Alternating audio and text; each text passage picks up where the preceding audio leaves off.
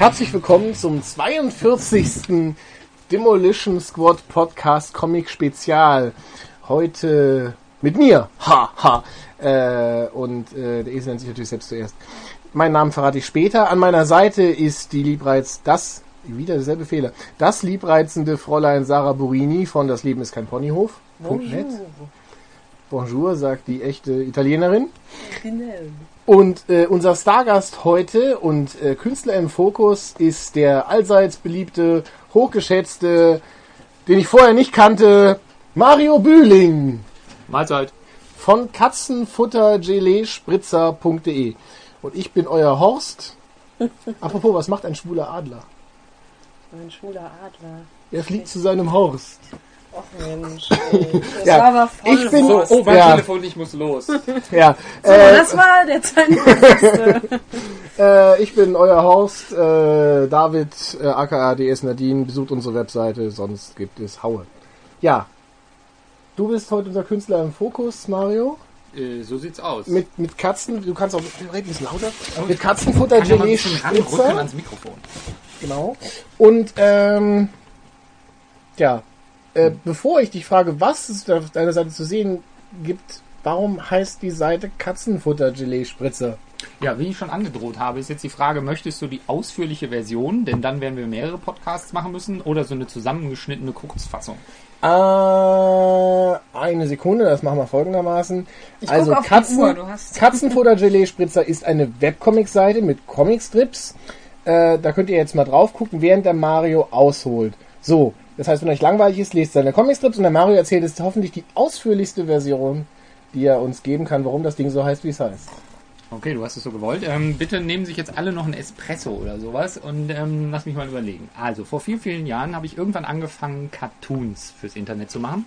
Auf einer Seite, die toons.de hieß, die es leider auch nicht mehr gibt. Ähm, hab die dann eingestellt und war auf der Suche nach der Möglichkeit, eine neue Seite aufzusetzen und verzweifelt auf der Suche nach einem unglaublich kreativen Namen. Nicht lustig.de war zu dem Zeitpunkt schon weg. Also habe ich mich mit einer Freundin unterhalten, die in so einem Nebensatz erwähnte, dass sie sich eine weiße Küchenzeile gekauft hat. Die fand das großartig, abgesehen von der eher lästigen Tatsache, dass immer wenn sie das Katzenfutter für ihre beiden Katzen aufgemacht hat, sie drei Tage später festgeklebte Katzenfutter-Gelee-Spritzerbrocken von dieser Küchenzeile kratzen musste. Das ist ja Okay. widerlich. Im höchsten Maße. Wieso Ähm, drei Tage später? Das wollen wir vielleicht gar nicht so gerne wissen. Genau, das möchte ich auch gar nicht so gerne erzählen. Aber wenn man dann irgendwann mal die Küchenzeile putzt, stellt man fest, dass so, die okay. überall kleben und dass die wohl sehr, sehr lästig sind. Ich kann es nicht aus eigener Erfahrung bestätigen, aber es ist wohl so. Ähm, und ich fand, das war ein nettes Bild. Unser Eins denkt ja gerne in Bildern, also auch ich. Und da habe ich gedacht, oh, wenn du da so stehst und ärgerst dich darüber. Und das sind so die Widrigkeiten des Alltags. Also- die kleinen Problemchen, mit denen man so kämpft und die einen ärgern. Und da habe ich gedacht, na super Name, habe sie gefragt, kann ich da einen Namen als für so meine Internetseite, ist das okay? Und die so, das ist mir doch scheißegal. Und dann habe ich den genommen. Und der war noch nicht weg. Komischerweise. Ich finde, jetzt könnten wir jetzt könnten wir fast eine Diskussionsrunde aufmachen. Aber äh, holen wir weiter aus. Was gibt es denn zu lesen auf Katzenfutter Gelee Spritzer? Ähm, das war ursprünglich, war es mal gedacht als so ein biografisches Blog. Also autobiografisch, ja. Inspiriert Ja, frei autobiografisch. nach Kurt Schalke. Ja, genau. Oder nach Flix oder nach Frau Burini oder nach wem auch immer. Ähm, die Geschichten sind irgendwann gekippt. Irgendwann habe ich festgestellt, na ja, so autobiografisch ist jetzt nicht so spannend. Mach doch mal so ein bisschen verrücktes Zeug. Ich habe irgendwie angefangen zu experimentieren, verschiedene Stile auszuprobieren. Und würde jetzt sagen, es sind so, mh, naja, halbreale Alltagsgeschichten. Semi-autobiografisch. Wunderschönes Wort. Es trifft es, glaube ich, irgendwie für uns alle, aber ich denke, es trifft es auch für jeden Autor, der keine zusammenhängende Story macht. Also selbst wenn ich Videospiel, Comicstrips mache, äh, sind es doch nur meine Erlebnisse, die ich da verarbeite. Ja klar, man schreibt natürlich auch immer nur über das, was man am besten kennt. Deswegen schreibe ich Okay. auch über Elefanten und Ponys. Ah, genau. Das macht natürlich vollkommen den Sinn. Ähm, das heißt, über Semi-Alltagsgeschichten. Ich habe bei dir auf die Seite geguckt, da waren Sachen, äh, zum Beispiel auch über Rollenspiele drauf. Ja. Und halt äh, Fernsehen, sonst irgendetwas. Und ohne die Diskussionsrunde jetzt ausrufen zu wollen, ich finde Katzenfutter Gelee-Spritzer ist da von der Zielgruppe schon ein bisschen entfernt. Also von, von, Also, Also- ich diskutiere da gerne schon mal einhakend, ohne dich überhaupt zu Wort kommen zu lassen. Sehr ich gern. finde ja auch, dass so ein Name sich irgendwann verselbstständigt, dass man irgendwann überhaupt nicht mehr so die richtige Bedeutung erfasst und solange etwas bekannt ist, dann denkst du wirklich nicht mehr darüber nach, was bedeutet das und äh, sagst einfach nur, äh, warst du letztens auf Katzenfutter-Gelee-Spritzer oder KGFSDSP? Also ich finde, wenn, wenn etwas richtig bekannt wird, dann ähm, verselbstständigt sich so ein Name. okay. Äh, wir haben das alles schon für dich geklärt. Vielen Dank an dieser Stelle. Das trifft aber ganz gut. Also ich habe tatsächlich angefangen und wollte ursprünglich Geschichten machen, die so ein bisschen so einen etwas leidenden Unterton hatten. Also so Dinge, die, die nicht so gut laufen. Dinge, die irgendwie Mist gelaufen sind im Alltag. Irgendwas, worüber man sich maßlos aufricht, aber eben nur so Kleinigkeiten. Comiczeichner Schicksal. Ja, genau. Comiczeichnerschicksale.de. Jetzt meine neue Seite ab nächste Woche auch im Netz. Zusätzlich dazu, Sekunde, ich habe im letzten Podcast ja erst wieder einen guten Tipp gegeben für ein T-Shirt für den Max. Jetzt kommt eine gute Idee für ein neues Webcomic, wenn jemand Lust hat. Macht auch einen Witz, wo jemand schlechte Erlebnisse hat und sich am Ende jedes Comicstrips erhängt. So, das war der kostenlose Tipp, äh, wie ihr reich werden könnt für diese Woche. nennt ihn nicht Kenny. Ja, Ah. Kenny stirbt ja irgendwie, aber wenn er sich am Ende... Er, er- bringt sich ja selbst um. Kenny wird ja immer umgebracht. Ja, stimmt. Jetzt bräuchten wir so jemanden wie Peter Scharf, der uns wieder auf das eigentliche Ziel unserer Diskussion zurückbringt. Das Peter, wir lieben Schneidewerkzeug dich. ist Jetzt mache ich mal den. Peter. Mach mal so, den Peter. Mario. It's a me. Weißt du, dass ich da auch daran gedacht habe? Ja, ich übrigens Zukunft, Aber es ist. Aber es gibt keinen Witz, der über meinen Namen noch nicht gemacht worden ist, deswegen seid ihr auf jeden Fall zu langsam. Ja. okay. Ja, Erzähl noch was darüber. Also noch was, was? Stell also mir eine Frage und ich sag's. Vorher, wie gesagt, hast du einen eher negativen Fokus gehabt, jetzt ist es eher positiv. Also Nein, also eigentlich ist es jetzt so, dass ich tatsächlich alles male, was mir in den Sinn kommt. also Ähm, es hat aber mehr so deinen eigenen Ton getroffen, würdest du sagen, dass so sich so sein, dein eigener Ton äh, herauskristallisiert hat? Also dass du so deine Stimme gefunden hast? Ähm, ich glaube, das wandelt sich und es wandelt Okay. sich tatsächlich auch immer noch. Ähm, also ich habe ja mit dieser Toons-Seite, die ich früher hatte, wo das, das tatsächlich also nur Cartoons waren, ähm, die waren alle sehr bitter. Und es ging immer um den Tod und es ging immer um schlimme Dinge, die einem zustoßen können und so weiter. Und ich glaube, mein Gesamtweltbild hat sich irgendwann in den letzten zehn Jahren einfach verändert. Und aufgrund dessen ist es nicht mehr so finster. Also würdest du sagen, du, Du bist bist- ein glücklicherer Mensch heute? Ich wollte gerade sagen, du bist nicht mehr Heute depressiv. bin ich ein glücklicher Mensch. Ja, so ist es. Okay, okay, okay, okay, okay. Äh, alle Fragen beendet. Also meine Frage Ich ist muss eh kurz raus wegen des Biers. wirklich. nee, nee, Nein. nee, Ach so. nee. Also ich habe mich interessiert natürlich besonders als Freiberufler, der sich seine Zeit selber irgendwie ungeschickt einteilen kann. Wann machst du diese Strips? Weil du bist ja, wie du uns vorher vorgetanzt hast, berufstätig und hast ein sicheres Einkommen. Wie äh, und wann machst du das? Wenn du schläfst. Das heißt, du Während bist eine sie schlief. Äh, ja, ist also Also tatsächlich tagsüber? so. Ja, genau. Oh. Also gerne im Büro auch. Nein, ist also tatsächlich so, dass ich ähm, vieles von dem Zeug abends mache. Abends beim Fernsehgucken, abends statt des Fernsehguckens. Ähm, Äh, du kannst tatsächlich zeichnen beim Fernsehgucken. ja, Wahnsinn. Nicht besonders gut, aber es, äh, also man macht, was man kann halt. Wie oft erscheint ein neuer Strip? Zweimal die Ich Woche? versuche oder? zweimal die Woche. Ich Okay. lege mich aber nicht fest, weil ich halt auch einfach total gerne mal dreimal die Woche einen mache, wenn ich irgendwie eine gute Idee habe oder wenn ich das Bedürfnis habe, ich müsste einen machen oder auch gerne mal eine Woche lang keinen. Und wenn ich nicht sage, immer montags und donnerstags ein Update oder so, dann kann mir hinterher auch keiner vorwerfen, ich hätte das Donnerstags-Update vergessen. Das stimmt auch wieder. Aber ähm, du hast keinen Puffer, sogenannten. Ich hatte mal einen. ja, okay. Aber der willkommen, ist im, aufgebraucht. willkommen im Club. Ja. Ja. Also ich habe ja ähm, ursprünglich noch eine andere Comicserie gezeichnet, Gerd und Grendel. Ja, die beiden Zwerge. Die, genau, die also, erfreulicherweise noch immer ein paar Fans hat. Danke, danke ihr zwei. ähm, Und für die hatte ich also immer irgendwie so zehn Cartoons im Voraus. Ich habe also angefangen, als ich die ersten 40 gezeichnet habe, habe ich irgendwann angefangen, die online zu stellen. Und so ähnlich habe ich das bei Katzenfutter Gelee Spritzer auch versucht. Ähm, aber irgendwann holt einen das ein. Also Ja. es ist halt tatsächlich so, dass wenn man weiß, ach, es sind ja zehn im Puffer, Also, machst du heute mal nix, machst du morgen auch nix. ja, Und plötzlich sind die zehn weg und dann äh, Ja, fängt die Aufholjagd wieder an. ich habe letztens einen Webcomic-Podcast irgendeines Amerikaners gehört, in dem äh, der behauptet hat, ähm, Leute, die keinen Puffer haben, haben ähm, auf jeden Fall schon mal ein Update verpasst. Stimmt das aus eurer Sicht? Ja, Ja, mir kann es ja nicht passieren. Also ich habe bis jetzt, ich habe halt schnell so Gasttrips organisiert, aber Ähm, zur Not kommt halt ein schwarz-weiß krakeliges irgendwas Ding hin. hier ist euer montäglicher Scheiß.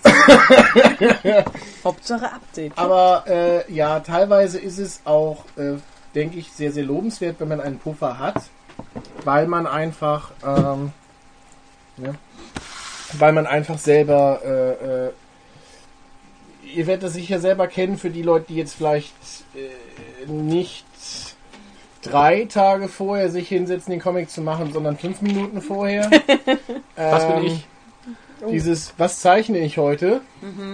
Tja. Und die Ideen, die dabei rauskommen, sind vielleicht nicht immer die besten. so, ähm, Alkohol hilft. eigentlich ja, aber dann werde ich müde, dann kann ich nicht mehr Ja, zeichnen. stimmt, dann. So, und von daher gesehen ist es gut, tatsächlich äh, mindestens ein Witzebuch zu führen, was ich Das- mittlerweile tue. Echt? Ich äh, habe das auch nie geschafft. Ich habe immer, wenn mir was einfällt, ohne Scheiß, ich vergesse das nicht. Also ich habe noch nie einen, wahrscheinlich, wenn ich das jetzt behaupte, ich habe noch nie einen Witz vergessen, der, den, der mir eingefallen ist, dann kann das ja eine Lüge sein, weil ich hätte ihn ja auch vergessen können. Ich habe ne, ich habe vor, vor einem Monat habe ich einen Witz gehabt. Ich kam vom Kommt Kiosk zurück, der Kiosk vom Kiosk zurück, drei Minuten Fußweg bis nach Hause. Ich habe eine Idee für einen Witz gehabt. Ich habe mich totgelacht auf dem Witz, äh, auf dem Weg. Ich Oh dachte mir, es ist der beste Witz, den ich je hatte. Ich habe ihn noch drei oder viermal vor mir selbst wiederholt, damit ich ihn nicht vergesse. Und als ich oben war, habe ich ihn vergessen. Der ist mir nie wieder eingefallen. Das ist mein Leben im Wesentlichen. Mein Leben besteht aus vergessenen Witzen. Kennt ihr diese Episode von Billy Wilder, dem äh, berühmten Regisseur, der dann irgendwann nachts aufwachte und meinte, oh mein Gott, ich habe gerade die beste Geschichte geträumt, die es überhaupt geben kann. Das ist die beste Geschichte auf der ganzen Welt. Ich werde sie schnell aufschreiben. Und er hat sie aufgeschrieben, ist eingeschlafen, wieder aufgewacht und dann auf, stand auf seinem Notizbuch äh, Boy meets Girl, they fall in love. Ende. Ich bin mir sicher, er hat das dann auch irgendwie umgesetzt, aber Anzunehmen. einzeln. Oh mein Gott. Äh, Äh, ja. Aber eher, äh, äh, um darauf zurückzukommen, ich denke, jeder, der einen festen Update-Rhythmus hat und keinen Puffer, wird schon mal was verpasst haben, ja? Ja, also nö, ich eigentlich noch nicht. Äh, Ich sag nicht, dass das nicht bald passieren kann. Äh, ja gut, du hast aber auch Gasttrips, wie gesagt. Ja, eben, das habe ich immer noch ein bisschen äh, organisiert bekommen. Äh, Ich kann es aber jedem empfehlen, auch irgendwie vorzuarbeiten, äh, wenn das irgendwie geht. Aber da ist ja auch immer die Frage, ist das praktikabel? Also, ähm, du hast ja einen Dayjob. Magst du vielleicht, auch wenn du das nicht so gerne thematisiert, aber nur mal kurz sagen, was du irgendwie tagsüber machst. Ich sitze in einem Büro und rechne. Den ganzen Rechnest. Tag, ja. Um Gottes Willen, das ist ja Das ist so weit weg vom Kreativen, wie es nur sein kann. Ich sitze immerhin im Marketing, also Mhm. so weit äh, ist es dann schon mal, aber ich sitze tatsächlich nicht auf der Kreativseite, sondern auf der anderen Seite. Okay. Was ich, als ich angefangen habe, also ich habe eine gestalterische Ausbildung gemacht Ah, als was genau? als Gestalter. Okay, also. Ah, okay. Ah, Als Gestalter es gibt ja Schwerpunkt so- Grafik. Okay. Ähm, und habe das gemacht, habe aber damit irgendwie dann doch nicht so richtig im Job Fuß fassen können. Mhm. Äh, wollte mich kurz irgendwie auf so einer Illustratorebene selbstständig machen, habe aber auch da kläglich versagt Okay. und habe gedacht, naja gut, da musst du übergangsweise irgendwas finden, was du machen kannst und wo ein bisschen das in den Kühlschrank kommt und habe dann angefangen im Büro zu arbeiten und noch eine zweite Ausbildung hinterhergeschoben und irgendwie sitze ich jetzt immer noch in diesem Büro und Okay. verbringe da meine Zeit total unkreativ.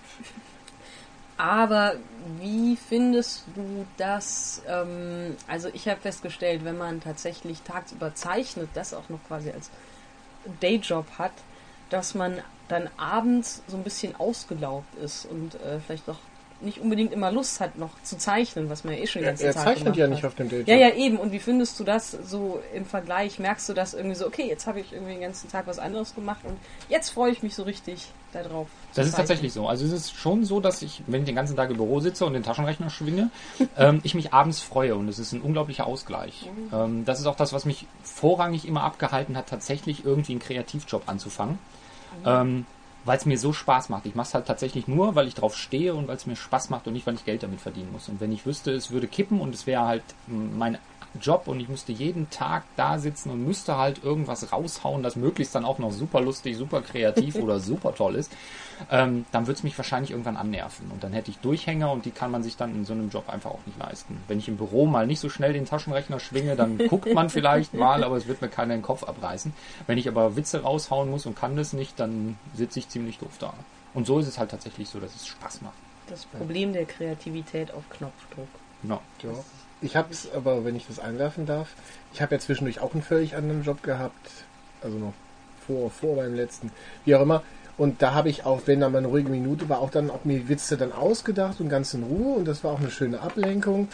Und, und dann habe ich die schon skizziert auf der Arbeit echt? und dann konnte ich die abends dann äh, noch zeichnen. Und zu dem Zeitpunkt habe ich tatsächlich mehr Updates gehabt, als ich es jetzt, jetzt habe. Weil du jetzt äh, quasi frei bist wie ein Vogel. Jetzt bin ich frei wie ein Vogel. Nein, aber die Sachen waren damals auch bei weitem nicht so gut gezeichnet. Das war halt äh, Hobby und nebenbei und sonst irgendetwas. Aber und mal war es auch nur ein Bild, je nachdem, wie es halt gerade passt. Ähm, ja, die grafische Konsistenz war nicht da, aber äh, die, die humoristische war da. Ich habe mal gehört von irgendjemandem, dass ähm, für Comiczeichner, angehende Comiczeichner, ein Job in einer abgelegenen Provinzvideothek der allerbeste ist, weil da nämlich fast nie ein äh, Kunde kommt und man halt immer da sitzen kann und seine eigenen Sachen zeichnet. Aber das mag auch nur eine Legende sein. Willst du jetzt raten, wo ich gearbeitet habe? bei Videotaxi oder in einer abgelegenen Provinzvideothek.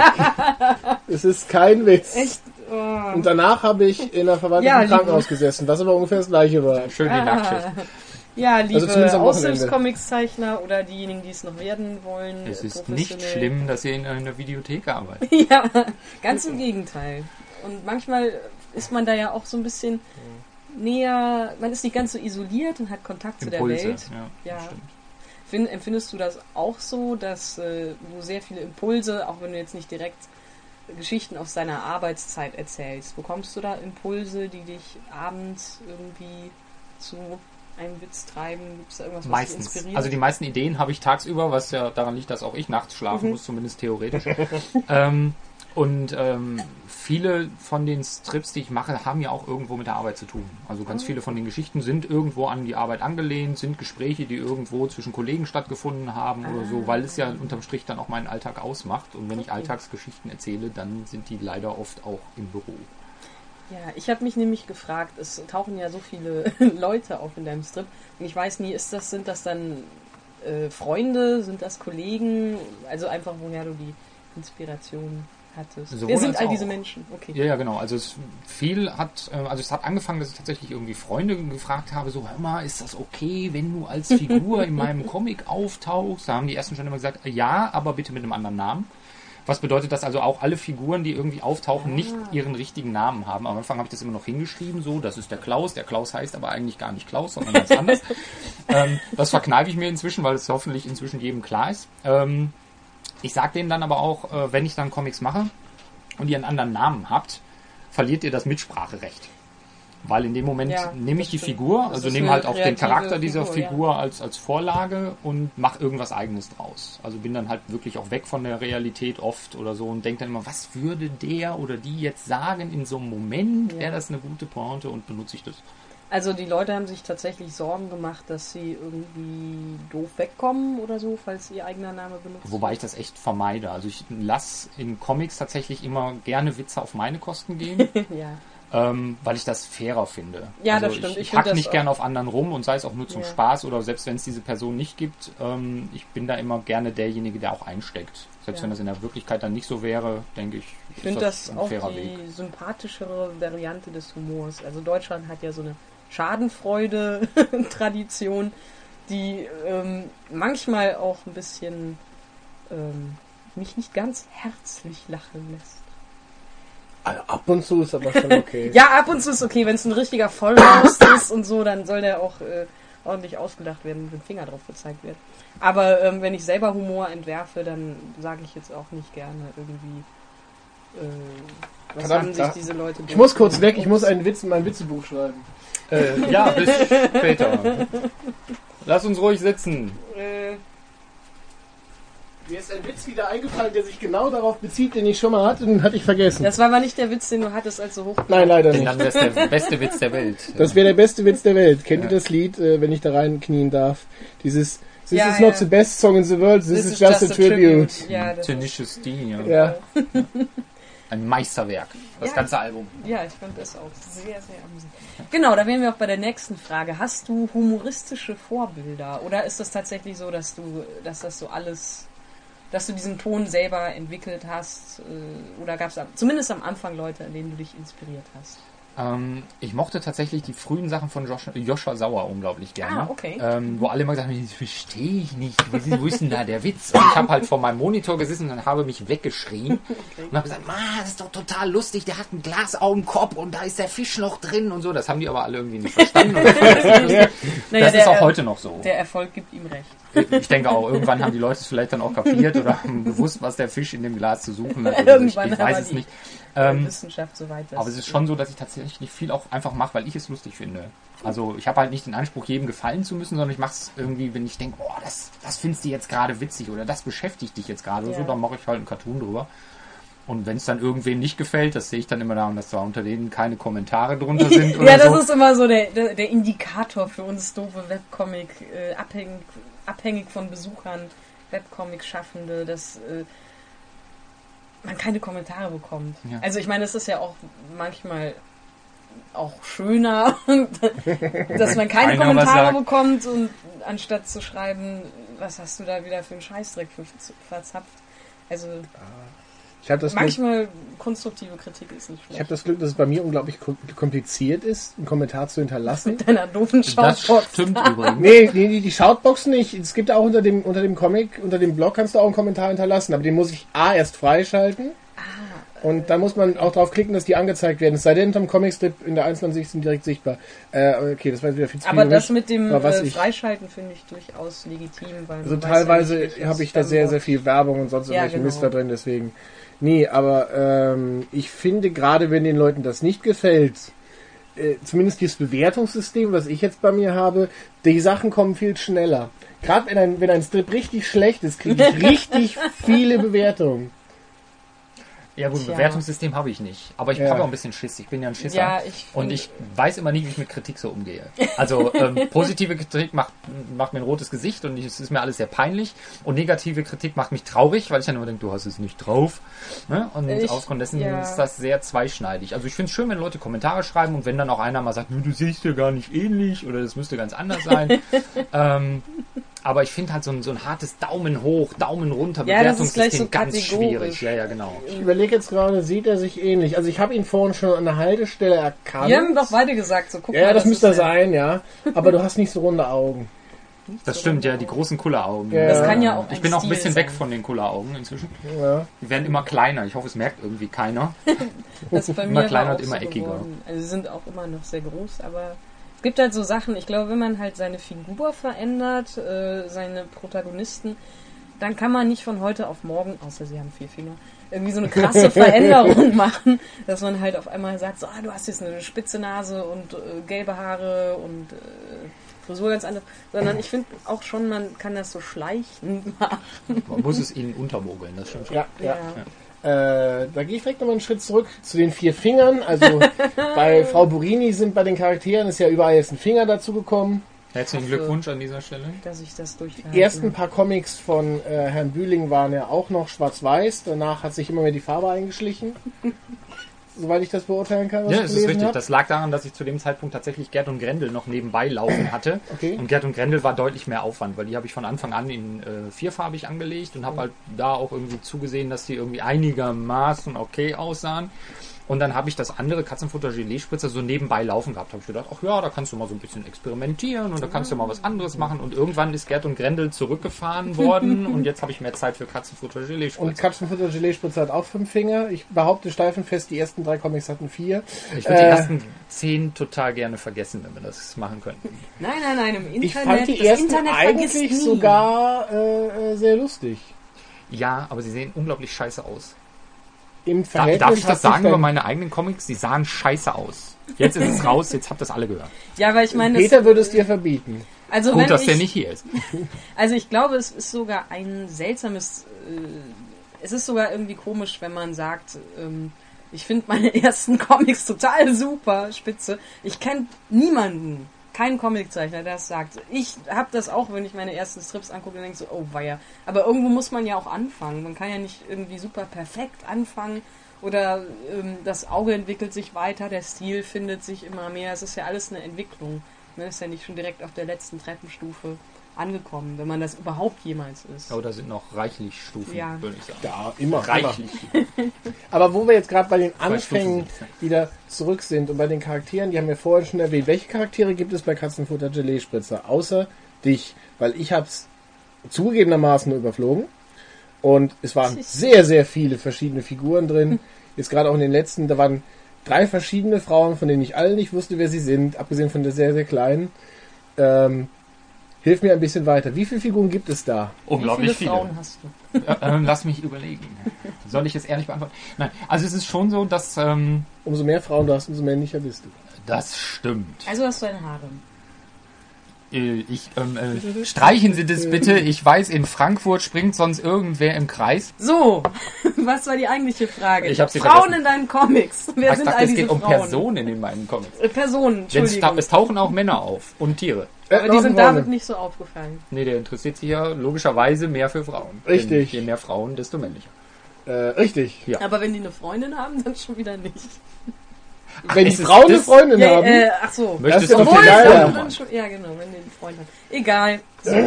Telefonnummern? Besprechen wir hinterher drüber. Vielleicht Ja, ja. kann ich da was für dich klar machen. kommen wir nochmal zurück aufs Die eine Thema. ist aber sehr klein. äh, Aber das ist dir wir egal. reden später. Okay.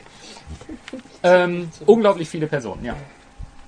Erzähl mal was zu den Charakteren. Welche Charaktere sind da Hauptcharaktere bei dir? Gibt es Ähm, Hauptcharaktere? Nee, das wechselt tatsächlich. Also es sind ja Alltagsgeschichten und das heißt, ich habe einen relativ großen Freundes- oder Bekanntenkreis Mhm. ähm, und nehme von überall Impulse mit. Es kommt schon mal vor, dass ich irgendwelche Geschichten, die ich mit einer Person erlebt habe, dann einer anderen zuschreibe, weil ich irgendwie finde, die passt vom Charakter besser zu der anderen Person.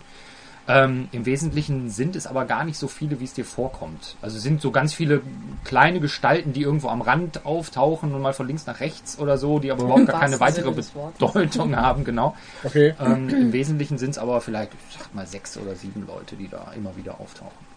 Finde ich aber schon eine Menge. Im Ja, Verhältnis. ja, schon. Wie ist das denn so mit zusammenhängenden Strips? Also hast du da auch so den Gedanken, dass du ab und zu mal eine Storyline hast und dann wieder Einzelgags? Oder hast Habe du ich tatsächlich. Ähm, also es ist schon so, ich habe angefangen mit Einzelgags, ähm, weil ich mir da um Story oder so noch gar keine Gedanken gemacht hatte und auch irgendwie nicht wollte, dass ich dann irgendwie wieder so einen roten Faden verfolgen muss, der ja dann ärgerlicherweise recht aufwendig wird. ähm, Geschichte. Hab aber dann gedacht, eigentlich ist das total schade, wenn man sich tatsächlich immer nur so in drei bis fünf Panels bewegt und möchte eigentlich doch irgendwie, dass, dass da so eine Welt entsteht und dass die Leute sich dann mit den Charakteren irgendwie anfreunden können, dann ist das halt schon schöner. Also habe ich angefangen, so kurze Experimente zu machen, die unterschiedlich lang und in unterschiedlicher Ausprägung dann da stattgefunden haben. Ähm, Im Moment läuft halt so nebenbei so eine Story, das ist relativ schwierig, aber zu verfolgen. Da macht WordPress mir so ein bisschen irgendwie einen Strich durch die Rechnung, weil es halt schwierig ist, einerseits eine Storyline zu erzählen, andererseits aber trotzdem irgendwie noch so Alltagsgags einzubauen. Ja. Ja, Entweder ich erzähle es kontinuierlich durch oder ich erzähle es halt, so wie ich es jetzt tue, halt immer zwischendurch mal wieder ein bisschen was aus dieser Story oder eben nicht. Was ist denn die ähm, Storyline, wenn ich das fragen darf? Im Moment geht es um einen als Schildkröte Ah, wiedergeborenen Don. Mafia-Boss, genau. Okay, dann weiß ich doch Bescheid. Der ist sich angeregt von einem äh, buddhistischen Geistwesen zur Aufgabe gemacht hat, mein Leben zu verbessern. Ähm, bisher mit mäßigem Erfolg, möchte ich an dieser Stelle sagen. Ähm, das ist aber, wie gesagt, auch einfach, die ist schon sehr, sehr lang, die Story. Ist also auch jetzt die längste, die ich so als Skript zumindest mal irgendwie vorformuliert habe. Ähm, Das ist schwierig, glaube ich. Also schwierig für den Leser, wenn er nicht regelmäßig guckt, nachzuvollziehen. Aber ich finde schon, dass diese Schildkröte, ähm, also ich kenne den Strip ja auch mit der Entstehung äh, der Schildkröte, wie die dazugekommen ist. Ich finde schon, dass die halt so ein ähm, regelmäßiger Charakter sein kann und dann einfach ab und zu mal wieder auftaucht und dass das halt gar nicht so. Ja, so ist es auch gedacht. Ja, also das kommt schon rüber. Zumindest halt, wenn man den Strip regelmäßig liest. Weiß nicht, wie das ist, wenn man das nicht tut. Ähm, ja. Ja, schön, dass wir mal drüber gesprochen. Äh, seit wann bist du eigentlich dabei? Weil das hört sich bis jetzt alles sehr, sehr umfangreich an. Ähm, grundsätzlich Sachen im Internet zu publizieren, Ähm, jetzt 2004 al- alleine- würde ich sagen. Katzenfutter-Gelee-Spritzer seit wann? Ich glaube, ich bin jetzt stramm in Richtung zweites Jahr unterwegs. Ähm, hab angefangen boah, 2009, frag mich nicht wann, ich sag mal März vielleicht oder so. Oder Okay. Februar oder so. Also man könnte es nachgucken, wenn man mal guckt, wann der erste Strip erschienen ist, aber ich weiß es nicht genau. Okay, also jetzt bist du jetzt im zweiten Jahr, also anderthalb Jahre bist du. Ich würde sagen, gut anderthalb Jahre. ja. Gut, gut, gut. Ihr so, also jetzt mal in unserer kleinen Webcomic-Runde gefragt, eigentlich so das Gefühl gehabt, dass letztes Jahr irgendwie so ein Ruck losging, was Webcomics in Deutschland anging? Dass es irgendwie auf einmal äh, viel mehr Webcomics gab und Webcomic-Macher irgendwie Comic Press verwendet haben und überhaupt äh, dieses Phänomen in Deutschland so ein bisschen mehr angekommen ist? Ich meine, du machst das jetzt natürlich länger, aber Ähm, zu der Geschichte, die ich vorhin erzählt hatte, wo wir nicht aufgenommen hatten, war, dass ich mit meinem letzten Job auch mit aufgehört hatte, weil es diesen, unter anderem bei Comic Stars einen Wettbewerb gab, wo man einen Vertrag gewinnen konnte, wo ich bedauerlicherweise nicht gewonnen habe, aber ist auch pups egal. Ähm, Wumpe. es ist Wumpe.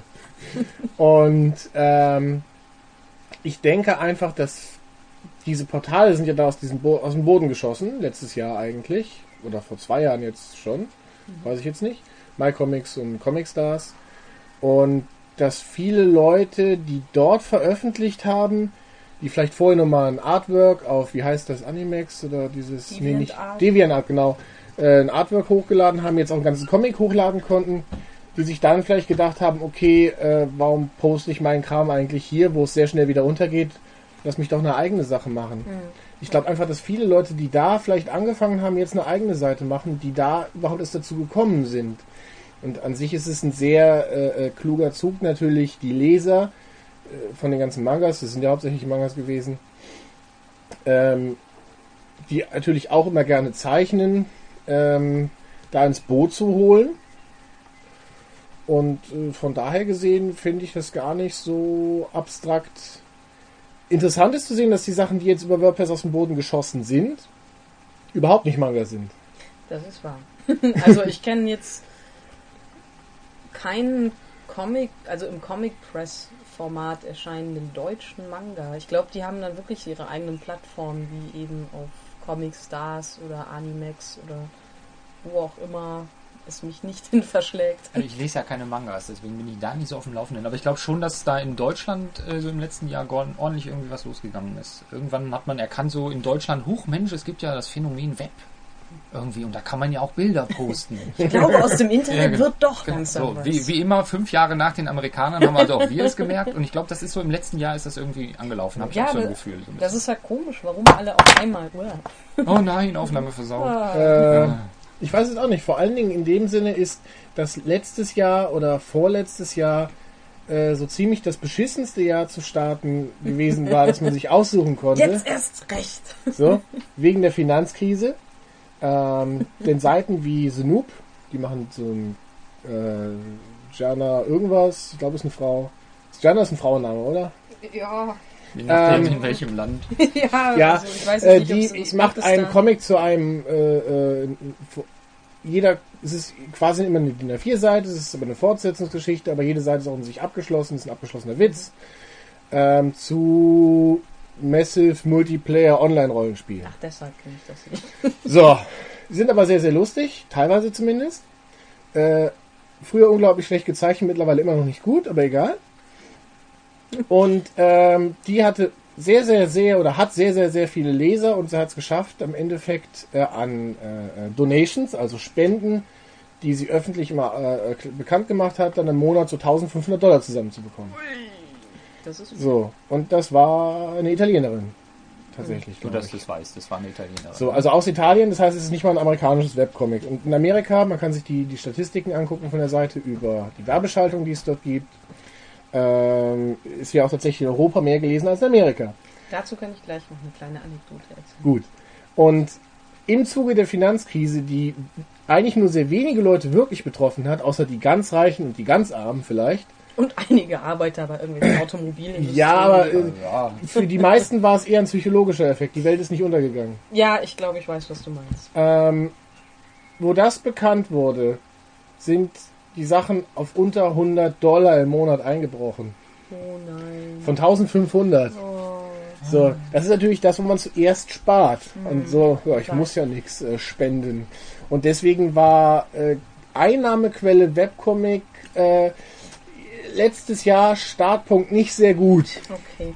Ich sehe das noch ein bisschen anders als Anfänger. Klar, wenn ich jetzt äh, anders ange wenn ich jetzt irgendwie vor zehn Jahren angefangen hätte und da schon ein richtiges Standbein mir erarbeitet hätte, wäre das vielleicht was anderes. Aber ich finde, es ist genau ein guter Zeitpunkt, letztes Jahr angefangen zu haben, weil äh, die Chancen bei Zeitschriften oder bei Verlagen unterzukommen ähm, gar nicht eben eben erst recht noch weniger ist. Also es werden erst recht bei Verlagen, besonders auch bei Zeitungen, die ja auch irgendwie sehr viel öfter auch mal gerne dicht machen, ähm, an Comics gespart. Und äh, so habe ich das dann halt gesehen, dass ich dachte, okay, jetzt nehme ich das selber in die Hand und ähm, gebe halt meinen Comic erstmal heraus. Über die Finanzierung, Monetisierung habe ich mir erstmal noch überhaupt keine Gedanken gemacht. Aber klar, das ist mein Blickwinkel aus Sicht eines Anfängers.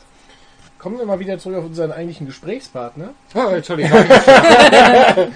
ja. Ähm, wie siehst du das eigentlich? Du hast zwar einen festen Job, aber ist für dich auch ähm, Katzenfutter-Gelee-Spritzer eine Monetarisierungsoption? Nein. Du wirst Das kam heute jetzt viel zu feststellen, schnell. dass es kein einziges Werbebanner auf meiner Seite gibt und aufgrund dessen also auch keine andere Möglichkeit, irgendwie was einzunehmen. Ähm, Donations oder sowas? Hast du nicht irgendwie so hab- eine Möglichkeit ich für eine so Cinestar? Spenden-Button, ja, weil ich ja, Ja. großer Kinofilm-Fan bin, Ah. habe ich irgendwann mal gedacht, als die Karte noch erschwinglich war, Mensch, das wäre was, die kaufst du dir nicht selber, die Ja. lässt du dir spenden. Das ist eine schöne Ja, Idee. genau, das habe ich relativ am Anfang gemacht und ich bin jetzt bei 60 Euro. Das ist doch super. Ja, aber es stagniert. Und Hm. äh, jetzt hat wahrscheinlich jeder, der jemals gedacht hat, er würde mir was dafür gegeben, was dafür gegeben und aufgrund dessen wird da nichts mehr passieren. Ja, ähm, das kann ja sicher noch ändern. ja vielen Dank. Er schießt, er hängt. nee, also es ist tatsächlich so, ich mache es ja nicht, um damit Geld zu verdienen. Was es für mich relativ leicht macht. Mhm. Also ich muss halt irgendwie meine monatliche Gebühr für den Server bezahlen oder Ja. so. Das sind aber Gebühren, die kann ich tragen und ähm, muss mir keine Gedanken darum machen, wie finanziere ich den Spaß. Hat denn äh, Flatter für dich schon irgendwas? Hast du da schon irgendwelche Einsichten? Ich meine, okay, wir haben das jetzt. Wir machen diese das ja Woche jetzt ein- seit ungefähr einer Ja, Stopp, klar. stopp, stopp, stopp für die Leute, die zuhören. Was ist Flatter? Worum geht's jetzt? Äh, besonders David Mann und Bredi mich Ne, auf ich- den Link. Ich weiß, ich weiß mittlerweile, was ist. Ich kann es auch erzählen. Okay, dann erzähl doch. Ja, mal. okay. Flatter ist eine äh, neue Web 2.0 Option von jemandem, der nichts tut und dafür Geld kassiert wie eBay. So, jetzt haben wir das Negative abgehakt. Das Positive ist, man kann äh, sich dort anmelden als Webseitenbetreiber wie als Webseitensurfer. Und es ist was ähnliches wie Spenden. Nur, dass, eine, dass zusätzlich zu PayPal oder unabhängig von PayPal eine andere Firma noch dazwischen hängt. Man gibt am Anfang des Monats seinen äh, sein Budget für hilfsbedürftige Webseiten an. Zum Also Beispiel- Seiten wie uns. Ja, genau. Genau. Mindestens 2 Euro, glaube ich. Pro Monat. Kann sein, also sagen wir mal, äh, ja, wie gesagt, 2 Euro, sagen wir mal. Ähm, 10% davon behält Flatter für sich, also kommen 1,80 tatsächlich bleiben über. Und wenn man dann sagt, ah, diese Webseite gefällt mir, dann klickt man auf den Flatter-Button. Und das macht man den ganzen Monat lang. Und wenn ihr dann 30 Mal im Monat auf Demolition Squad gesurft seid und einmal zu Sarah und einmal zu, zu Katzenfutter-Gelee-Spritzer dann, und dann immer den Flatter-Button gedrückt habt, dann werden diese 1,80 durch die 32 Klicks geteilt und da- aufgeteilt. Das heißt, 1,80 geteilt durch Ach, jetzt kommt 32 mal 30 mal bekäme ich Geld und dann bekomme ich quasi 1,70 Euro oder 1,75 Euro von den 2 Euro. Genau. Genau. Das ist eigentlich gedacht für Blogs, aber naja, das sind wir ja quasi auch. Ja, genau. Also, ja. Bitte. Achso. Ähm, schön daran finde ich halt, dass du ähm, da ein direktes Feedback gibst. Ähm, du hast einerseits, du zahlst nicht für irgendwas, was du nicht willst, was du nicht kennst oder was dich nicht interessiert, sondern du zahlst halt tatsächlich für irgendwas, was dir gefällt. Und du sagst, okay, von den zwei Euro, die ich im Monat ausgeben will, hat mir das gut gefallen, also klicke ich da drauf und dann kriegt er was davon. Und das finde ich eigentlich gut. Also Das, ja, also das, was David sagt, ist natürlich auch so ein wichtiger Punkt. So, hey, äh, wir alle haben einen Spendenbutton auf unserer Webseite. Man kann auch uns direkt was spenden. Aber ähm, tatsächlich, je gemütlicher es den Leuten gemacht wird, also wenn du irgendwie einmal so einen kleinen Klick machen kannst, das, das äh, macht schon viel aus. Klar, du man ist in einem System drin. Natürlich müsste man sich da Genau. auch, erst wieder anmelden. Ja. Das ist richtig. Also das Ding ist einfach noch viel zu frisch, als dass wir da wirklich etwas äh, irgendwie ein Feedback drauf geben könnten. ja, man muss das mal beobachten. Aber ich Genau. habe ja gehört von einigen Leuten, die schon so unglaublich viele Klicks haben, Ach dass ja, sie immer gibt sich es eine Cola-Flasche kaufen können davon. Unglaublich. Eine Wow. volle. Auch so Volle. 1 1,5 oder 1,0. 1,5. Du zwei wahrscheinlich. Wow. Dazu vielleicht noch, ähm, ist es okay, wenn ich kurz mal abschweife? Sehr gern.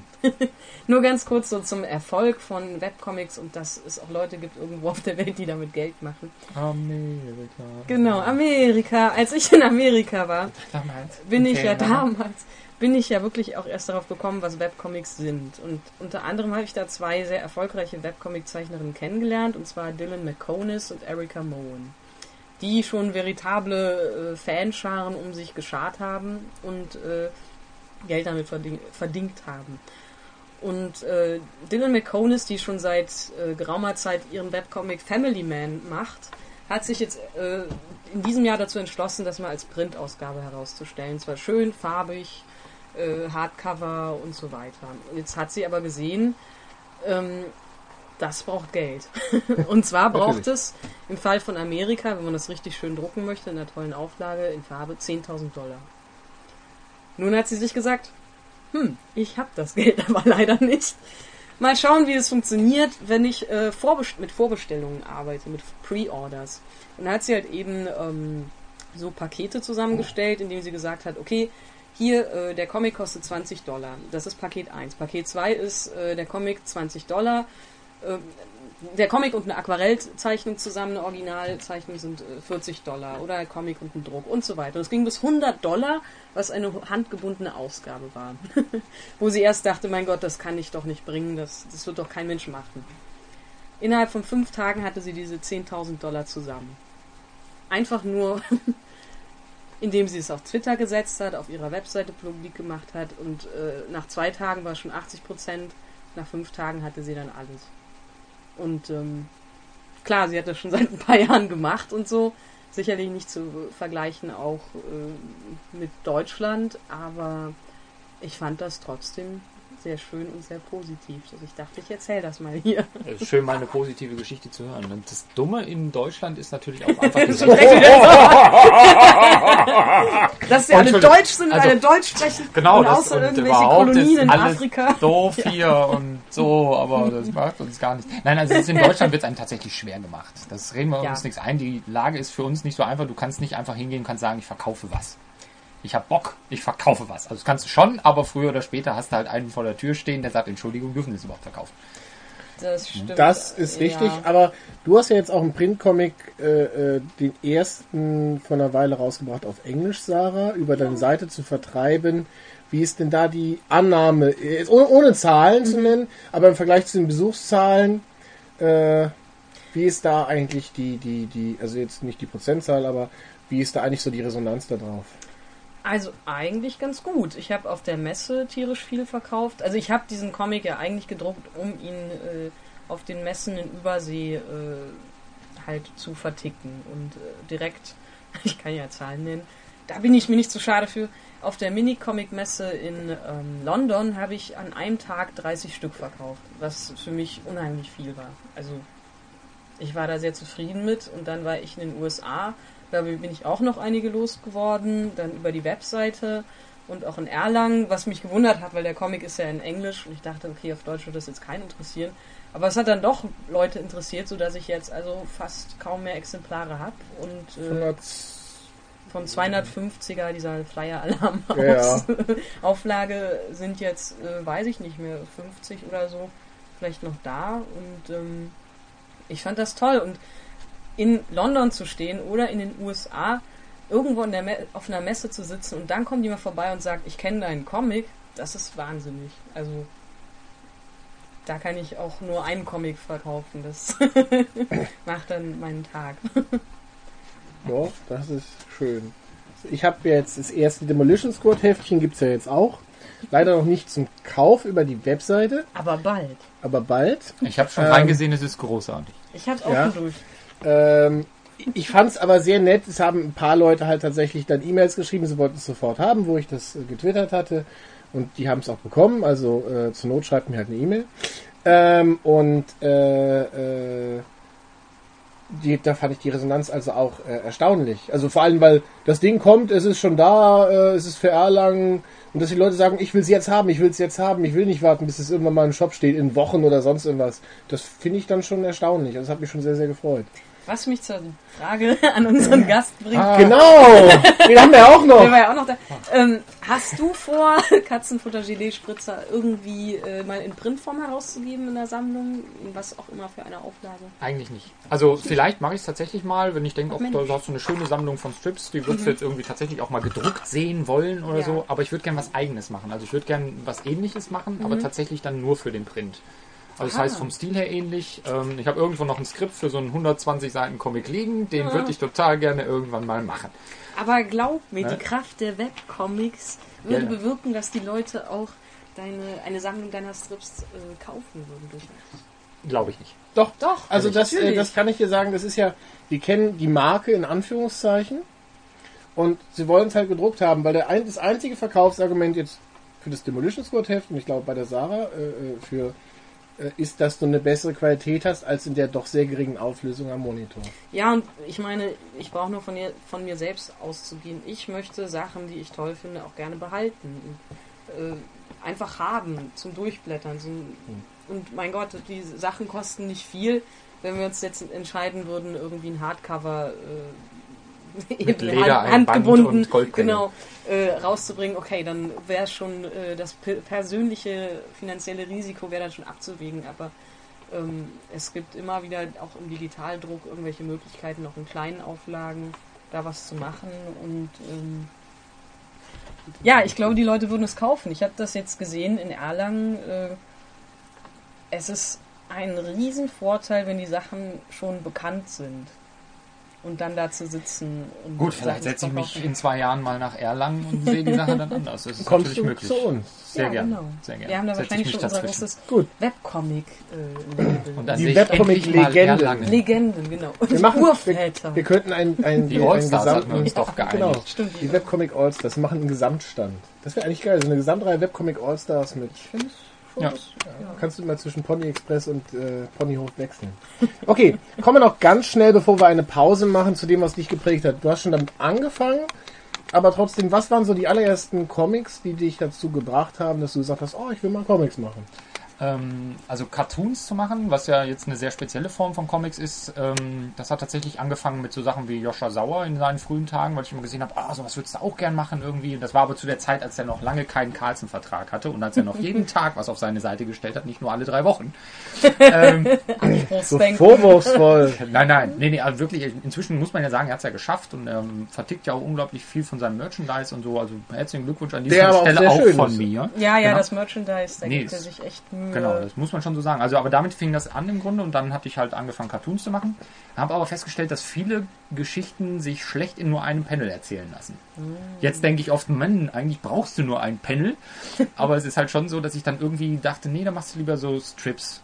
Also tatsächlich Webcomics, Strips und ähm, da bin ich, glaube ich, stark geprägt durch die Sachen von Ramon Perez. Der Ah, hat eine Seite, die heißt, ja, die auch, aber ähm, hat was gemacht, das hieß Butternut Squash, glaube ich. Ah, ja, okay. Ist auch so Alltagsgeschichten über einen Zeichner, ähm, der mit irgendwie seinen Kumpels immer in irgendeinem Café rumhängt und halt, äh, weiß ich nicht, den großbrüstigen Frauen nachguckt. Habe ich gedacht, Mensch, Das gut an. könnt ihr doch das, das gefallen. könnte ich auch machen. Mir gefällt auch Also- das andere da, ähm, mit dem.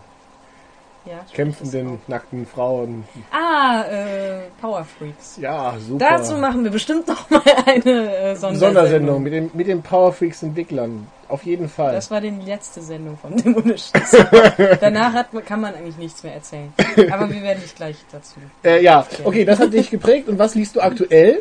Ähm, Im Web oder Überhaupt, was, was, was, was, ist das, was du aktuell liest? Okay, ähm, im Web habe ich für mich eine Serie entdeckt, die heißt Hannah's Not the Boy's Name. Das ist ähm, auch eine Webcomic-Serie, ich glaube von einer Kanadierin Tessa Tret mich tot. Das ist ein Ähm, interessanter Name. ja, ich weiß den Namen Das ist wahrscheinlich ein bisschen Okay. französisch angehaucht. Äh, Er tritt mich nicht. Drinstedt. Egal, jedenfalls, ähm, die wohl auch irgendwie aus der Grafikdesigner-Ecke kommt und die unglaublich geile Sachen macht mit Schrift und Panels. Oh. Ähm, sehr kreativ, Wahnsinnsstil, sehr dynamisch, ähm, toll koloriert und da sitze ich halt auch jedes Mal und denke, oh, super, Webcomics, juhu! Ähm, was lese ich im Print im Moment? Habe ich gerade den letzten Teil gelesen von der Hellblazer-Geschichte. Ja, ja. John. Konstantin, ja, ich sehe so. kennen wir alle, Okay, kennen wir selbstverständlich, alle. ne? Hier alle. in Deutsch bei Auch der Panini. Moderator kennt das. Okay, macht ja auch nix. ähm, und Ich kenne den Titel. Der Moderator, der auch Will Eisner kennt und Frank Miller. Äh, Yes. genau. genau. Frank Miller kenne ich. Habe Sin City gesehen, den Film. Hust. Erzähl ruhig zu Ende. Äh, äh, was habe ich noch gelesen? Ach ja, Courtney Crumrin habe ich gelesen. Man Ah. möge mich bitte nicht fragen, wie der Zeichner heißt, aber auch auf jeden Fall eine sehr geniale Serie, irgendwie in vier Teilen. inzwischen. Erscheint, glaube ich, in Deutschland bei Modern Tales. Genau. Okay. Ja. Auch ein Verlag, den man sehr äh, gerne öfters mal erwähnen kann, weil der ganz. Ja, Modern Oh. Tales. Genau. Modern Tales. Gut. Der Moderator ist übrigens weg. Machen wir eine kleine Pause und kommen danach wieder mit unserem überraschenden Gesprächsthema, von dem wir jetzt festlegen müssen, was es ist.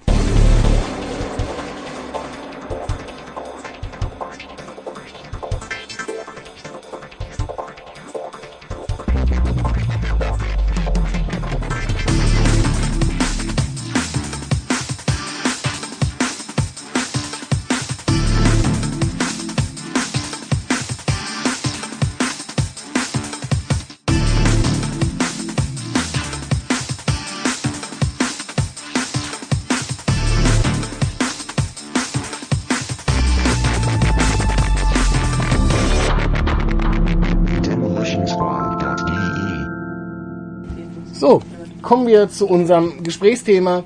Äh, Mario, was ist unser Gesprächsthema? Ich habe doch keine Ahnung. Vielleicht ein schlechtes Bier. Nein, äh, das von dir vorgeschlagene Gesprächsthema war so. unglaublich gute Comic-Verfilmung. Ja, mir fällt spontan nur eine einzige ein. Welche denn? Watchmen. Findest du? Ja. Ich fand die überhaupt nicht gut. Alle Leute, die ich frage, entweder sie kennen den Comic nicht und fanden es deswegen schlecht, weil sie es nicht verstanden haben, oder sie kennen den Comic und fanden es trotzdem schlecht, aber ich fand sie unglaublich gut. Ich fand ähm, das Thema des, des Films an und für sich, also die eigentliche Geschichte, finde ich immer noch super. Aber ich fand die Umsetzung einfach so unglaublich dröge und so ähm, empathielos. Also es war halt so ähm, überhaupt nicht zum Mitfühlen. Da ist irgendwas passiert. Handwerklich war das alles ganz toll und super. Aber ich konnte, die, die, Charaktere sind so an mir vorbei gegangen. Also die haben mich einfach nicht so mitgerissen. Da war irgendwas sehr Hölzernes dabei. Äh, hast du den Comic gelesen? Ja, den habe ich schon gelesen. Okay. Klar, also Und der Typ heißt wirklich Rorschach? ja, der heißt Rorschach. Du hast den Comic natürlich nicht gelesen. Nein, ich habe den Comic nicht gelesen. Ich habe jemanden mal in einem, äh, äh, in einem Forum, wo ich gerne drin rumsurfe, hieß jemand so.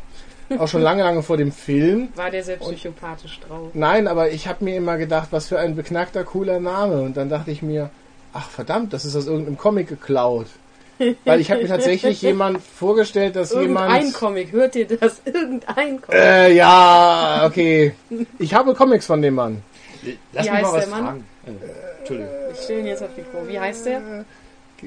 Nee, Na, äh, ja, das war der Zeichner. Denk an das Adventure Beneath a Steel Sky. Ich weiß, ich habe das Comic von Beneath the Steel Sky. Ich habe den Namen jetzt nicht im Kopf. Dave Gibbons. Der Gibbons, habe ich doch... Äh, Ja, ja, und wie heißt der Autor? keine Der Ahnung. letztens mal drüber gesprochen über den Mann. Ich- Arne, großer Fan von. Arne Moore. Ja. Okay. Alan Moore. Du musst Ja, dann, nur. ja, ja, ja. So, genügend David Bashing. Okay. Ja, ja. Jetzt aber, du liest da drin wenig amerikanische Comics dann, ne? Äh, ähm, es geht um äh, Verfilmung. Was, ja bedeutet, dass du tatsächlich, wenn du so Comic-Verfilmungen siehst, nur den Film kennst. Du hast also, den Blick eines Kindes. Genau, du hast gar nicht das Problem, dass ich zum Beispiel da sitze und denke, Sabertooth ist nicht der Bruder von Wolverine, weißt du? Ja, also sagen wir mal, sagen wir mal, ich, ich hab, äh, äh, ähm, okay, bei Hulk kenne ich damals auch nur die Serie und ich weiß, dass die Serie sich nicht an die Comics gehalten hat, aber Hulk Smash. ich fand die Hulk-Verfilmung schon schlecht. Ich fand Spider-Man, weil da kennt man ja auch immer die Zeichentrickserien. Da ist Äh, übrigens der dritte Teil, der, die schlechteste Comic-Verfilmung aller Zeiten. den habe ich also, mir noch nicht mal mehr angesehen. ich habe Spider-Man 2 gesehen, ich fand den furchtbar. Ich, fand den, gesehen. grauenvoll. Aber ich fand den auch. Äh, So, nicht von der Technik, aber so dieses ganze. Wobei ich bin so ein Weichei. Ja. die Welt Ja, aber die so Comics waren ja auch böse. so. Spider-Man Ja, war ja der das- Erste, der das- immer ja. diesen inneren Monolog hatte. Ja. Ja, aber das müssen sie nicht eine und Stunde lang ausbreiten. Man ja. muss das sagen, auch äh, Aber in Spider-Man, Sekunde, wenn ich unterbreche, in Spider-Man wälzt sich Mary Jane auch in Unterwäschewäsche auf der Couch, wenn sie auf ihn wartet.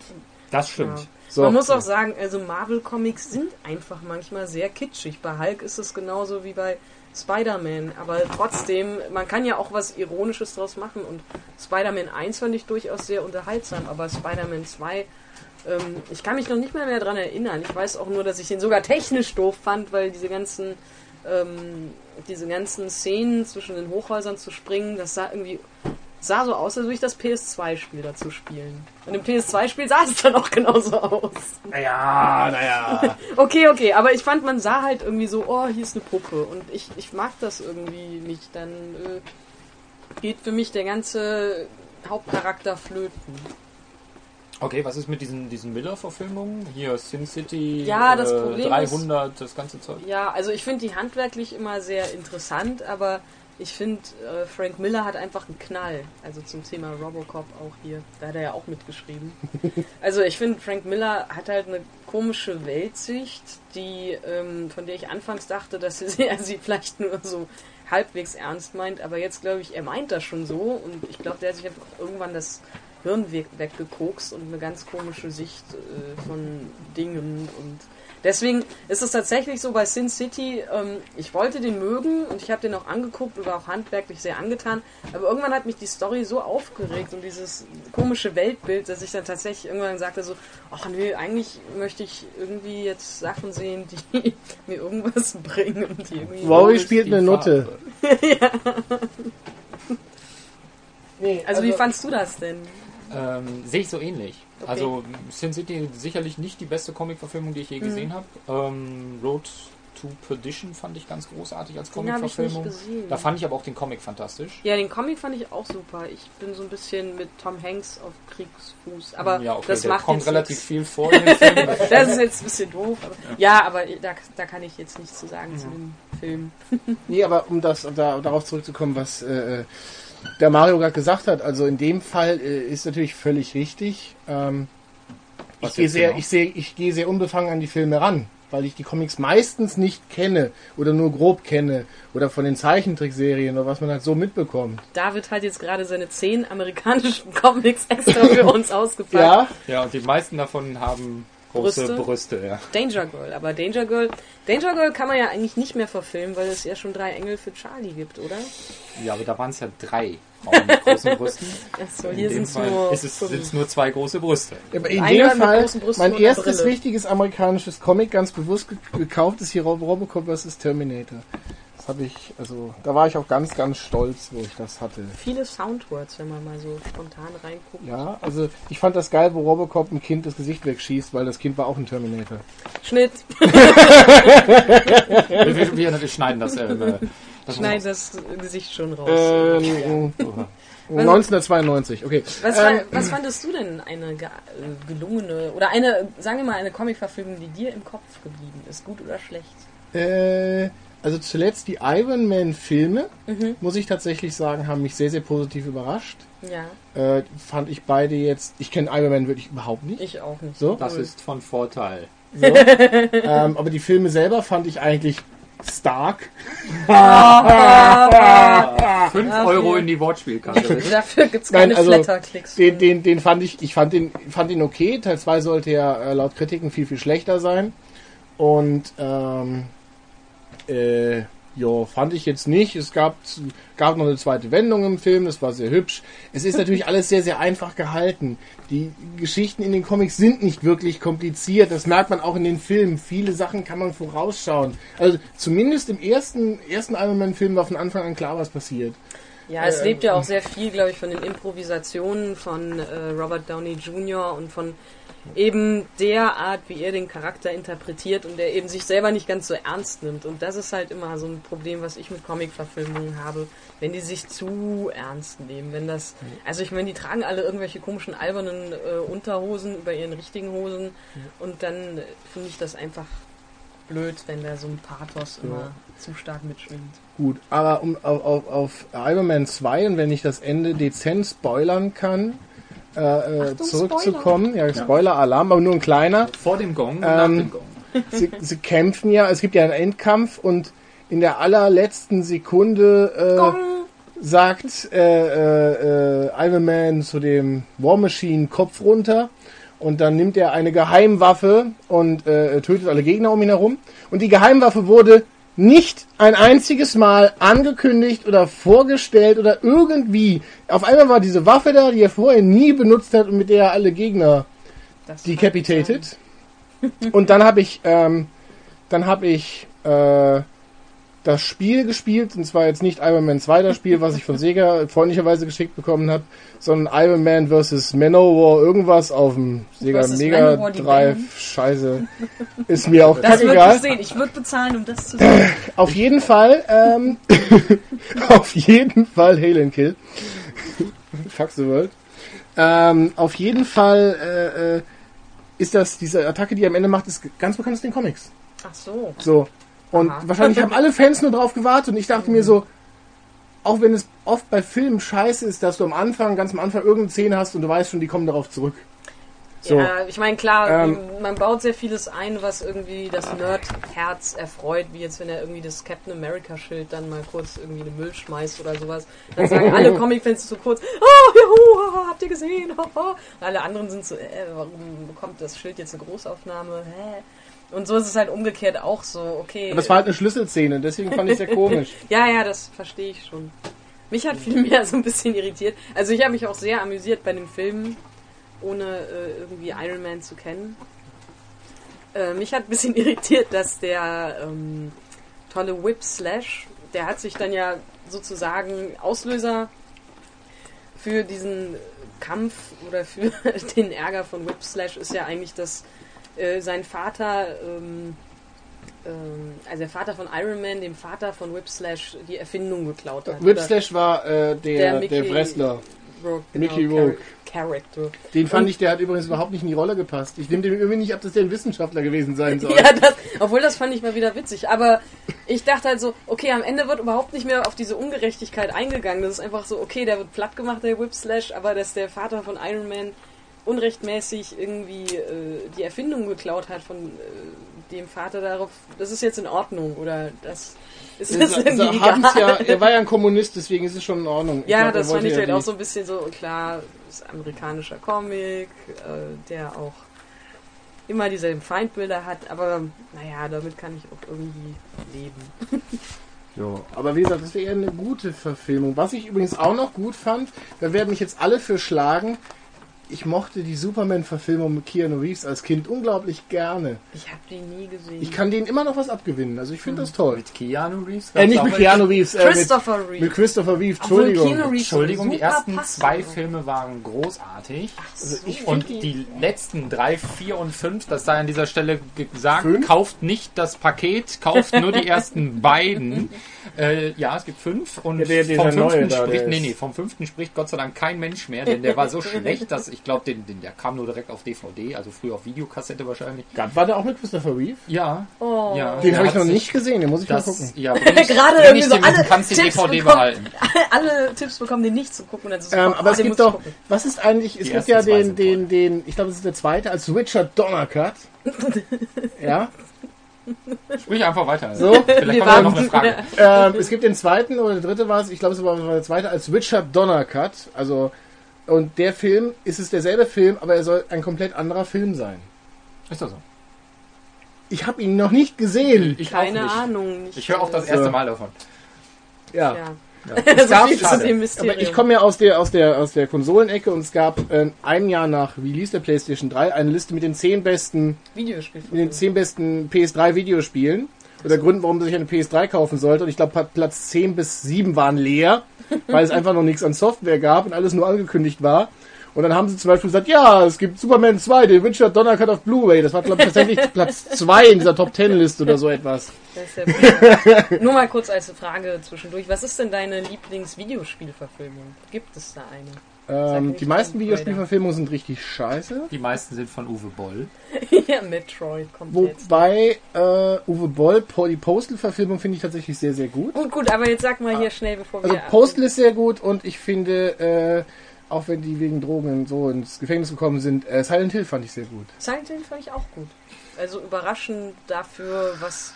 Stimmt, hatte der Boll damit zu tun? Nein, nein, Nee, nein. der hatte mal Ich wollte gerade der- sagen, das, der war mit- der das war der ja Regis- so Ich glaube, das war Ja. der Regisseur vom Pakt der Wölfe und noch Mit- irgendwer anders, Stimmt, aber mit Sean Bean, dem... und äh, das, die haben die Story von Teil 1 und 2 so ein bisschen zusammengelegt. Das war schon sehr, sehr schön. Okay, ja. Und ähm, das. Problem ist, sie wollten einen zweiten Teil machen, aber dann einer von denen sitzt, glaube ich, im Knast wegen Drogen und der andere. so. Ja, ähm, Tja, Pech. Pech für die Kuh Elsa, es mit Didi Haller Nächstes Mal hier Filme, von denen es niemals einen zweiten Teil geben wird.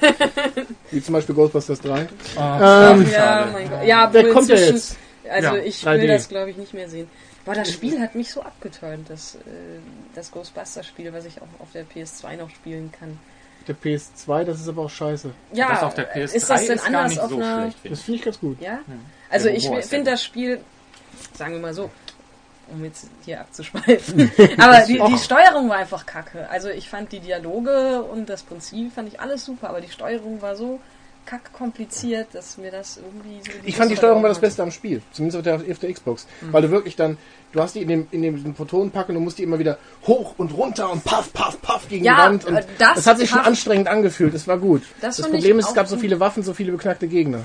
Das stimmt auch, aber mich, das, ähm, irgendwie habe ich das auf der PS2 mit dem Controller nicht hinbekommen, das so zu präzisieren, wenn da so ein Geist rumfliegt. Also das Paff, Paff, Paff, wenn man an dem Punkt war, dann war das ja schon okay, aber das überhaupt den zu fangen und so, da ging irgendwie immer, da war Ja. mir der Controller nicht präzise zu genug. Gut, so, kommen wir aber zurück zu Comic-Verfilmungen. Ähm, Wieso? was ist Versuchen wir denn, es nochmal. äh, was ist denn die schlimmste Verfilmung, die du je gesehen hast? Mario? war ja. Äh, Das ist relativ einfach. Spider-Man 3 war das Schlimmste, was mein Comic-Herz je sehen musste. Weil ich war als Jugendlicher und als Kind und als, weiß ich nicht, war ein großer Spider-Man-Fan und mochte also auch diese Geschichte mit Venom, also diesem schwarzen Kostüm und so.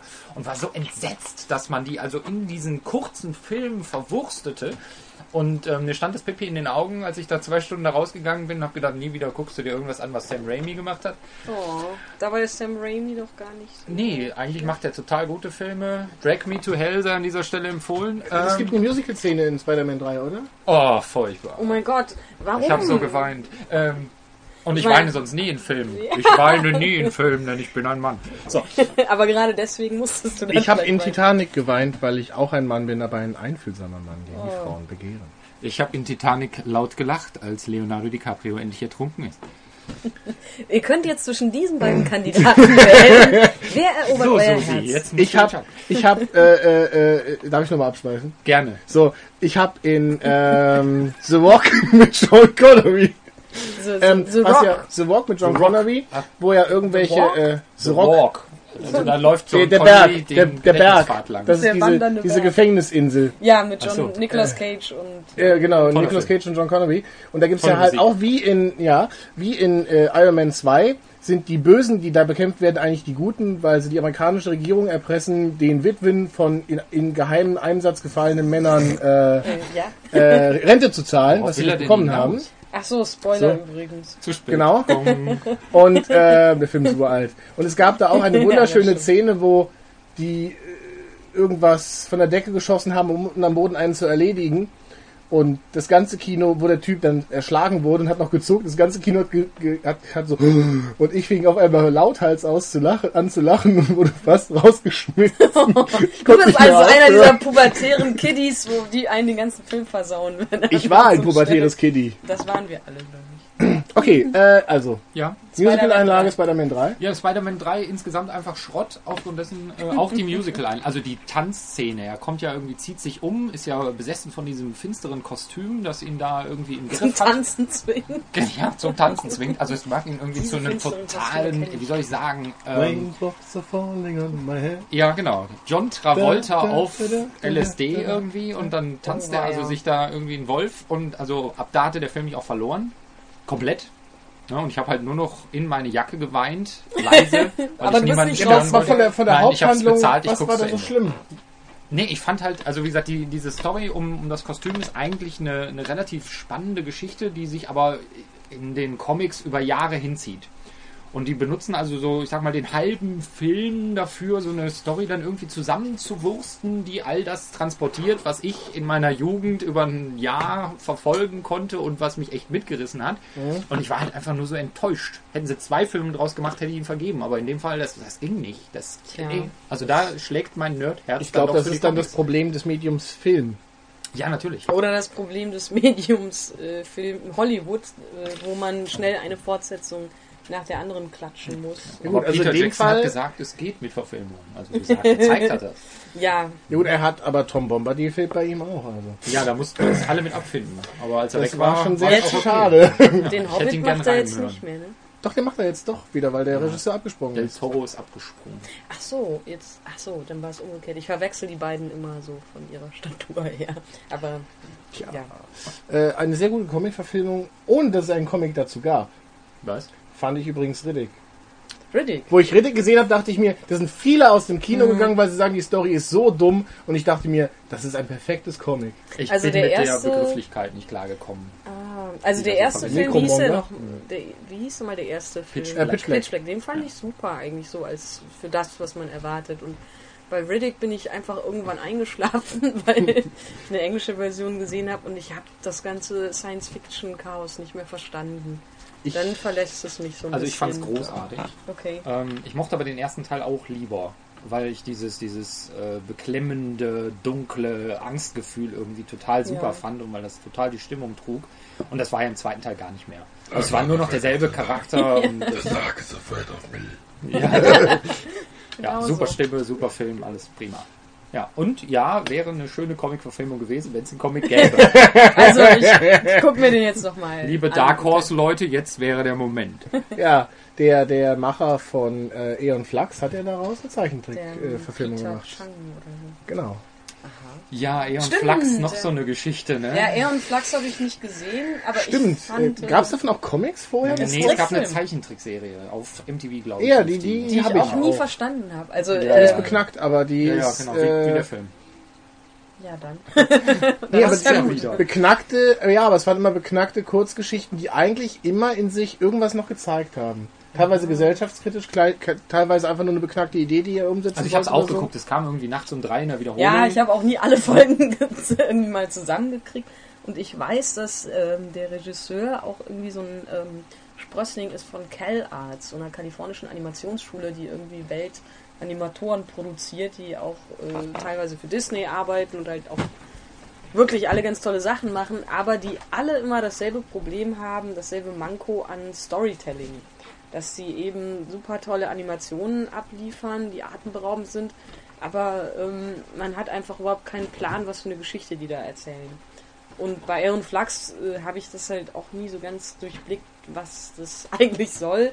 Und, und fand aber gleichzeitig wie das wahnsinnig, wie die aussah und was für ein Stil da irgendwie Ja, das war verwendet für die wurde. Zeit auch sehr überzeichnet Ja. irgendwie und, und verzerrt und das war schon ungewohnt. ja, da war in den 90ern hatte MTV noch irgendwie so. Ja, jetzt haben sie Das ist nur ein noch Kunstaspekt. Klingeltöne, Ja. ja, Es Ja. hat auch einen gewissen Kunstaspekt, fand ich damals schon. ja. immer. Ja, Beavis schon- und Butthead und The Max. Es gab ja auch die The Max. äh, Auch, auch sehr gut, mit diesem ja. riesigen Kinn. Da wären wir wieder bei Comic-Verfilmungen, weil The Max ist ja ein äh, Comic von Sam Keith gewesen und äh, MTV hat das halt so teilanimiert. Also es waren halt nicht, äh, also teilweise waren schon Bewegungen ganz animiert, teilweise waren es halt irgendwie so mehr so Slide-Animations, aber ähm, So eine Mischung aus äh, Sailor Moon und Flash Cartoon. ja, so ein bisschen, ja, so ein bisschen, genau. Ist mir als Kind oder Jugendliche damals aber nicht so störend aufgefallen. Ähm, ich wundere mich, ob es da vielleicht irgendwann mal eine Verfilmung geben wird. Also eine Realverfilmung, ob ich das sehen Ihr braucht mir nicht so ansehen, ich weiß es nicht. Jetzt sag du mal. Was sagst du zum Thema schlechte Comic-Verfilmung? Abgesehen von Spider-Man 3? den ich nicht gesehen habe. Ich weiß nicht, nennt mir ein paar und ich sage euch, ob ich die gute oder schlecht fand, weil Fantastic Four.